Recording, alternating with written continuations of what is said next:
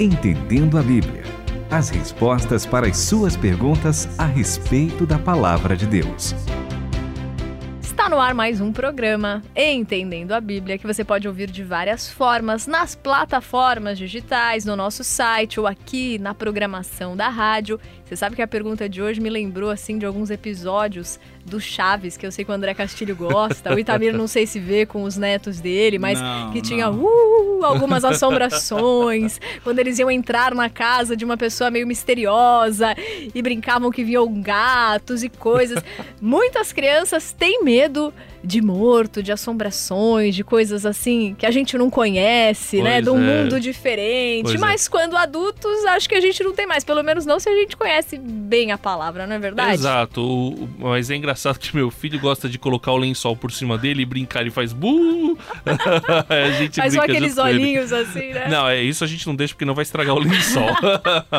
Só que no Chaves faziam, né? Com lençol Fazia. branco e tal, então os, os olhinhos. O que era legal no Chaves é que eles sempre mostravam que não precisava ter medo dessas Sim. coisas, que elas não existiam. Que eram coisas da do- nossa própria cabeça. A gente, Exato. quando a gente tá com medo, a gente vê coisas que nem existem. Que nem existem. Exatamente. Acho legal um outro programa, o Mundo de Bickman, Sim. que ele falou algumas coisas interessantes. Mas isso é assunto para outro Exatamente. outra ocasião, Não né? é a Vamos responder nossa- a pergunta. Exatamente. Você tem medo de motos? Essa é a pergunta que está aqui implícita nesse programa. Quem fez a pergunta é Marília Lira, lá de Manaus. E a Renata vai pronunciar essa pergunta de uma maneira toda especial. E o André Castilho não gosta quando o Itamir faz a pergunta antes da vinheta. Ah, não, e o Itamir não gosta quando o André e eu ficamos conversando de outras coisas, programa. TV e Afinal tudo de mais. contas, Chaves não é a nossa, a nossa Mas o que a gente, atenção. o que pelo menos a gente tem em comum é que os três gostam muito de estudar a Bíblia e é algo em Isso. comum que a gente tem com a Marília também. Então, uma amiga me perguntou: Você tem medo de um morto? E eu respondi: "Não". Ela continuou: E se esse morto ficar vagando por aí? E eu citei para ela Hebreus 9, 27.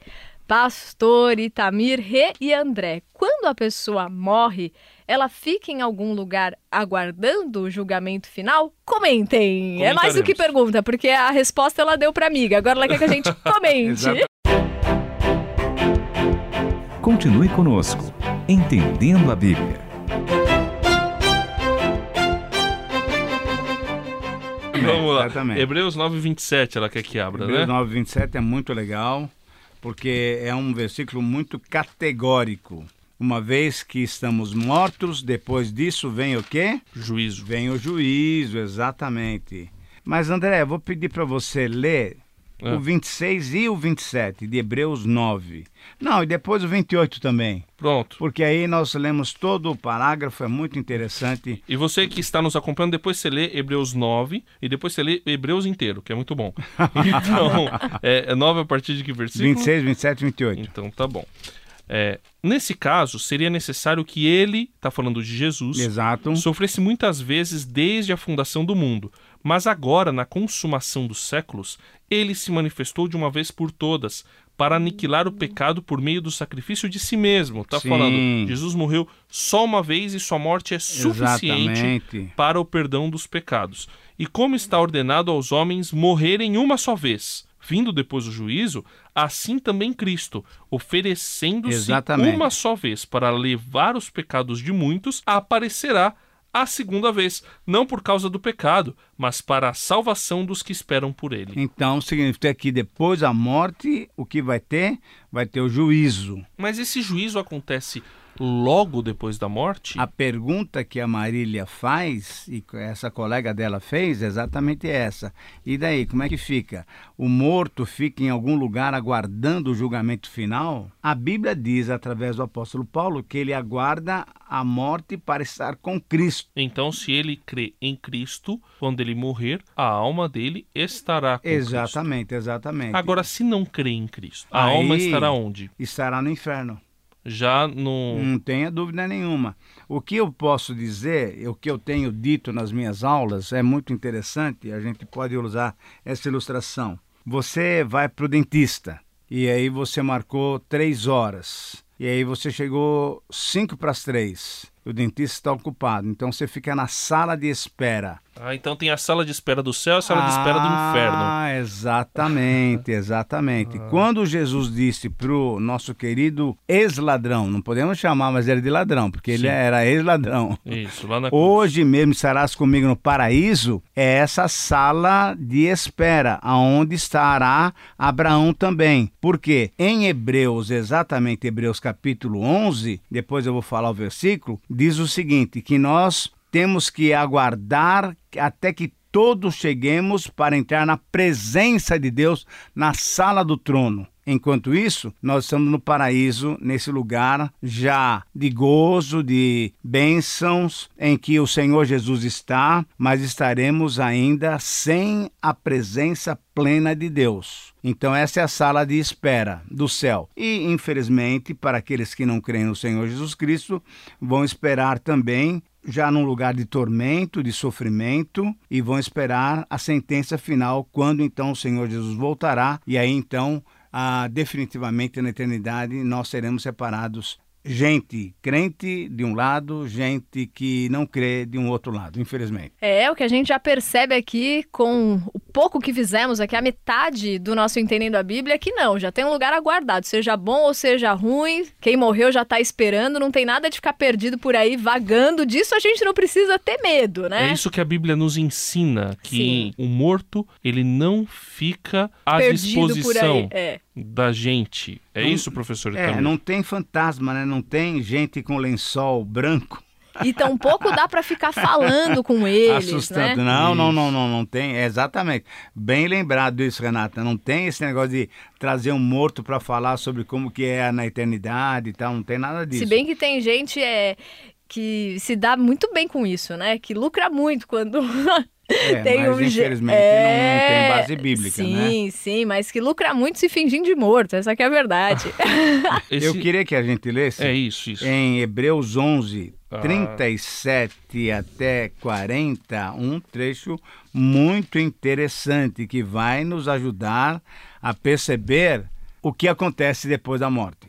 Começa a ler, por favor, André Castilho. Foram apedrejados e provados, cerrados ao meio, morreram ao fio da espada, andaram vestidos de peles de ovelhas e de cabras, necessitados, aflitos e maltratados. Está falando da, daqueles que creram é, em Deus com esperança da vinda de Jesus, Exatamente, ou seja, isso. os, os do Antigo Testamento, os Isso, santos do Antigo isso. Testamento. Né? Continua, Então, continua, o 38. mundo não era digno dessas pessoas. Andaram vagando por desertos e montes, por cavernas e buracos da terra, e todos eles, embora recebendo bom testemunho pela fé, não obtiveram a promessa, visto que Deus havia providenciado algo melhor a nosso respeito para que sem nós eles não fossem aperfeiçoados. Exatamente. Então, o que é muito legal perceber que nós temos uma grande nuvem de testemunhas, que é exatamente o comecinho do capítulo 11.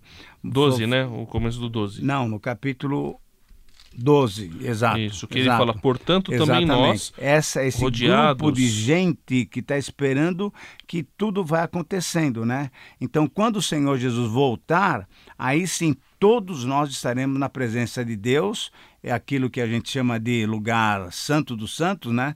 Ah, na sala do trono, aí então nós vamos ah, para a presença do Senhor. Mas enquanto isso, nós estamos nessa sala de espera aguardando a volta do Senhor Jesus Cristo, para que todos então possamos ter essa promessa. Vamos alcançar a promessa todos juntos. E a promessa é estarmos na presença de Deus eternamente. Agora eu faço uma outra pergunta. Uma vez que Paulo usa aquela figura assim, dizendo: é, então, já que nós estamos diante de tão grande testemunha, né? A gente pode pensar que quem vê a nossa vida são apenas aqueles que nos rodeiam, e é, para esses a gente mostra uma vida de fé em Cristo, ou aqueles que já morreram, que aguardam Jesus, que vão entrar junto conosco, eles também têm acesso ao jeito que a gente vive?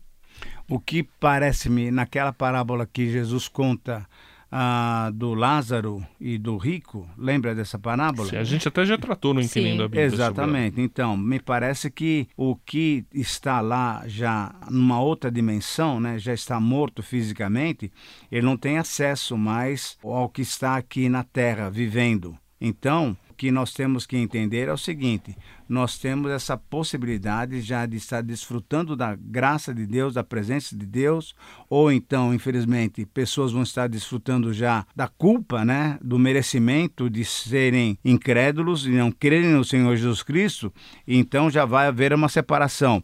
Mas ninguém dos mortos poderá ter contato conosco. Então, a nossa vida aqui é testemunho para a pessoa que está aqui ainda. Tanto é que o Senhor fala: ah, não, lá tem a Bíblia, tem Abraão, né? tem, os profetas. Tem, tem os profetas. Então, não dá para ver comunicação de fora para dentro Isso. de nós, não.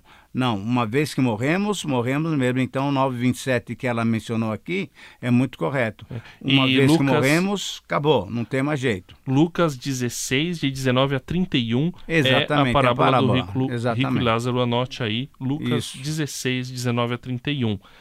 Renata, será que tem algum texto da Bíblia que gera alguma dúvida nas pessoas de que os mortos podem se comunicar conosco? Será? Vai ter que trazer pergunta é... para o nosso próximo programa, porque o tempo acabou. Mas eu é termino assim confiante de que a nossa ah, vida, sim. de quem está vivo, está guardado na presença de Deus, ao ponto de a gente não precisar nem ter medo de vivo e nem ter medo de morto. Exatamente, exatamente, é exatamente. O que a gente quer agora é a tua pergunta para próximos programas, seja para a gente continuar com esse assunto ou para a gente trazer outros aqui. Para Entendendo a Bíblia, arroba transmundial.com.br, para o WhatsApp 11 974 181 456. Entendendo a Bíblia, com Itamir Neves, André Castilho e Renata Burjato. Uma realização transmundial.